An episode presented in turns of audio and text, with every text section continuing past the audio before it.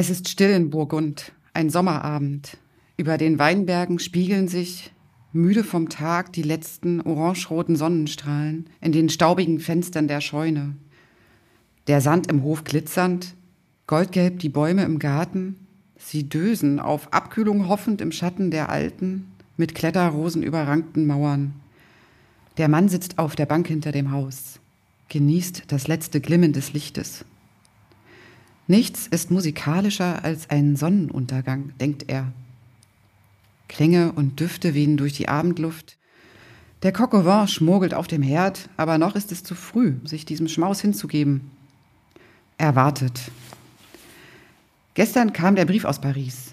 Diese Stadt. Wie viel Lebenszeit hatte er schon in dieser stinkenden Metropole verbracht, die doch so voll magischer Anziehungskraft ist. Er vermisst die Brasserie Poussette. Sechs Jahre ist es her, dass er Paul dort getroffen hatte, und nun wollte dieses von Zweifeln und Selbstkritik getränkte Genie auf ein Glas Inspiration vorbeikommen. Dieser ganze Hokuspokus mit der klingenden Magie war Paul dann aber doch geglückt und immerhin hatte er vor ein paar Jahren Erfolg beim Prix de Rome gehabt. Ob Maurice das wohl auch noch gelingen würde? Nicht wundern täte es ihn, wenn Lilly das schafft, aber dafür braucht sie vielleicht noch ein paar Jahre. Ein Funkeln reißt ihn aus seinen Gedanken. Die Sterne brechen sich ihre Bahn durch die blaue Nacht, ohne Rücksicht auf die schlaftrunkenen Wiesen. Dieses Blau, diese Unendlichkeit, es schimmert wie das Meer, wie das Spiel der Wellen.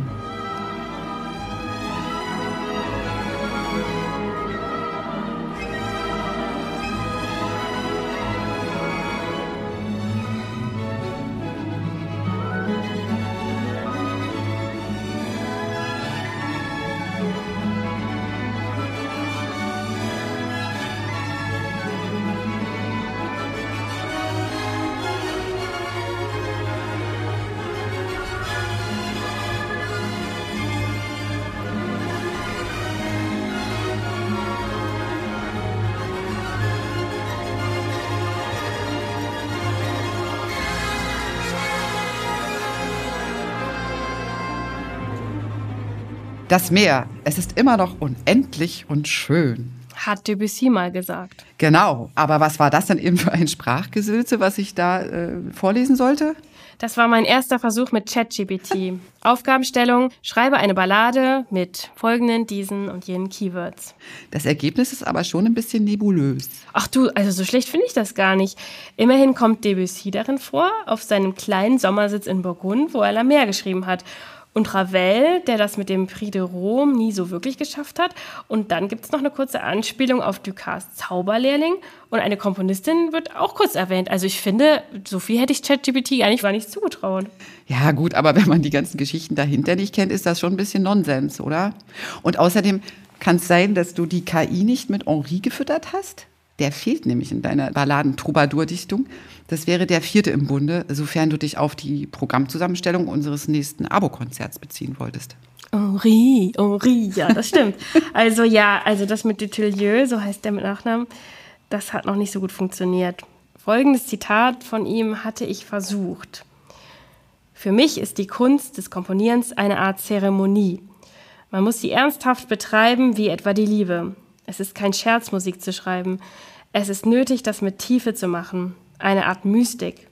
Ich bin kein religiöser Mensch, habe nie religiöse Musik geschrieben, aber ich habe einen Sinn für das Mystische, hoffe ich. Füttere damit mal ChatGPT und gib an, dass eine Ballade draus werden soll. Du machst dir keine Vorstellung davon, was da rauskommt.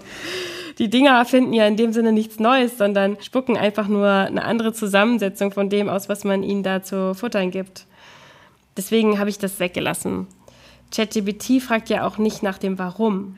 Noch nicht. Aber in dem Zusammenhang mit dem Warum fällt mir gerade eine Begegnung von Debussy mit, ähm, na, hier mit, äh, mit César, César Franck ein. Ja, ja, genau. Franck soll zu Debussy gesagt haben, warte mal, Moment, ich habe das auch hier aufgeschrieben.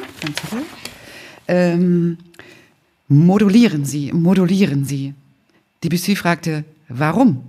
Wenn ich mich gerade wohlfühle in einer Tonart, warum soll ich Regeln beachten, die andere Menschen vor 200 Jahren für Menschen gemacht haben? Warum kann ich die nicht einfach in Frage stellen?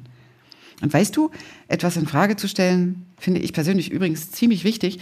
Ansonsten dümpelt man ja doch nur irgendwie so in der Bubble vor sich rum. Ja, und selbst wenn man die Musik nur hört, also jetzt nicht Komponist ist oder Komponistin, kann man dabei auch viel in Frage stellen. Das Schöne daran ist, dass diese Kompositionen Antworten geben können, auch auf aktuelle Begebenheiten. Und etwas in Frage stellen ist ja auch immer ein bisschen mit Zweifeln verbunden. So eine KI zweifelt bestimmt nicht am Ergebnis. Aber Dutilleux hat es getan und auch Ducas. Ducas hat es sogar so weit getrieben, dass er nur ganz wenige seiner Kompositionen überhaupt veröffentlichte. Doch zum Glück hat er ein Werk geschaffen, das bis heute unglaublich beliebt ist und auch immer wieder aufgeführt wird.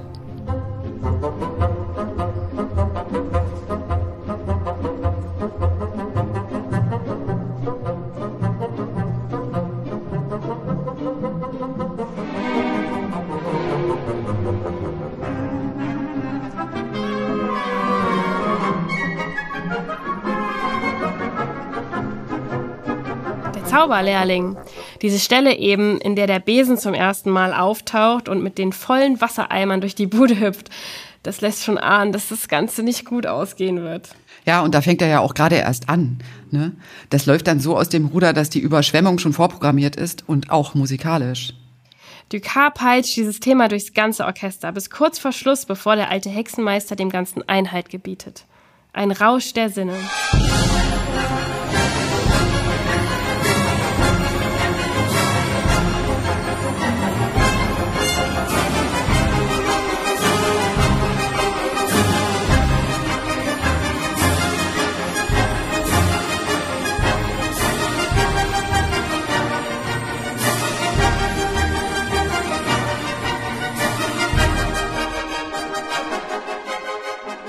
Überschwemmung ist perfekt. ja, oh, da muss ich an meine Waschmaschine neulich denken, aber die Story lassen wir jetzt hier mal aus. Judith, wir haben doch in unserem Abo-Konzert am 5. November noch mehr Wasser. Wenn ich dein KI-Gedicht da am Anfang richtig verstanden habe? Ja, das stimmt. La Mer zum Beispiel. Und das ist überhaupt ein schöner Bogen insgesamt. Wir haben zum einen in diesem Konzert nur französische Komponisten. Ja, die Lily Boulanger kommt erst im Januar, ne? Ja, ja, genau. Und zum anderen haben die sich auch alle irgendwie gekannt oder sind sich mal begegnet oder waren voneinander beeinflusst. Ich habe hier mal eine Geschichte rausgesucht, die unser Publikum vielleicht interessiert. Die geht so: Debussy und Ravel. Wann genau die beiden sich begegnet sind, ist zwar nicht bekannt, aber Ravel, der war ein bisschen jünger als Debussy, bewunderte diesen wohl, während Debussy da nicht viel mehr als einen höflichen Kontakt pflegte. Dann gab es eine Riesenzankerei, weil irgendein von sich selbst überzeugter Musikkritiker permanent in seinen Artikeln andeutete, Ravel würde gar nichts groß neu schaffen, sondern einfach nur Debussy kopieren. Und dass dem nicht so war, kann man ja nun wirklich auch sehr eindrucksvoll in unserem Konzert mit La Mer und La Valse erleben. Genau. Und wie das Leben so spielt, war es dann wohl so, dass Ravel, als er gefragt wurde, was denn bei seiner Beerdigung gespielt werden soll, meinte, Debussys Prälude. Du kannst auch einfach am Nachmittag eines Faun sagen. Am Nachmittag eines Faun, ja. Das sei die einzige Partitur, die je geschrieben wurde, die absolut perfekt ist. Ja, na gut, das würde ich jetzt so nicht unterschreiben, aber es ist natürlich auch eine, so ein schöner Ausdruck der Bewunderung und, und sicher auch ein kleiner Wink in die Richtung der Zweifel und des Hinterfragens, also sich selbst und das, was um einen herum geschieht die Dinge, die so wichtig sind, um wirklich etwas absolut, naja, nennen wir es jetzt mal Innovatives zu schaffen. Strawinski hat sich übrigens wohl mal dazu hinreißen lassen, Ravel wegen der Kompliziertheit und Genauigkeit seiner Werke als den Schweizer Uhrmacher unter den Komponisten zu bezeichnen. Ja, das muss ja wirklich gewesen sein weil er die Drucklegung seiner Partituren extrem penibel korrigierte und bis zum Schluss immer noch x Fehler bei den Setzern gefunden hat. Irgendwie also vor. irgendwie, ja, mich erinnert er auch an jemanden.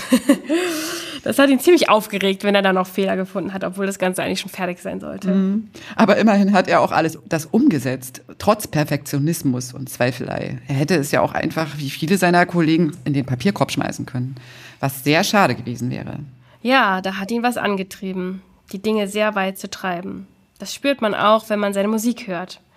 Überdies hat Ravel ja auch mehrfach vergeblich versucht, diesen verdammten Prix de Rome zu bekommen. Wenn man sich das heute überlegt, scheint es absurd, dass es einfach nicht geklappt hat. Mhm. Ja, ja das lässt tief blicken. Ne? Stattdessen hat man ihn 1920 für den Orden eines Ritters der Ehrenlegion, Chevalier, Chevalier de la Légion, Légion d'honneur, na vergiss es. Also Ritter der Ehrenlegion hat er, wurde er für den Orden nominiert. Und weißt du, wie er darauf reagierte? Mm -mm. Man musste schon damals eine Gebühr für derlei Nominierungen bei Preisausschreibungen bezahlen. Ach was. Ja, ja, das ist ja heute auch in den meisten Fällen nicht anders. Und äh, Ravel hat einfach die Rechnung nicht beglichen, weil er diese Nominierung so lächerlich fand. Sehr sympathische Reaktion. Mhm. Du, ich bin wirklich sehr gespannt auf die Resonanz unseres Publikums beim Konzert. Wir haben ja hier in unserem Podcast jetzt noch nicht das ganze Programm verraten. Und bevor wir euch, liebe Zuhörerinnen und Zuhörer, mit Ravels Walzer tanzenden Paaren verabschieden, hattest du doch noch was vorbereitet. Ganz genau, das habe ich natürlich. So, liebes Publikum, also folgende Frage.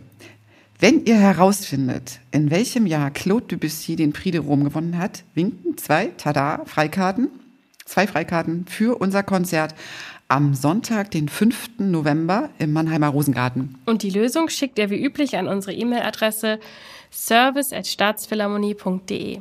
So, jetzt aber Vorhang auf für die Musik. Macht's gut und bis bald im Konzert.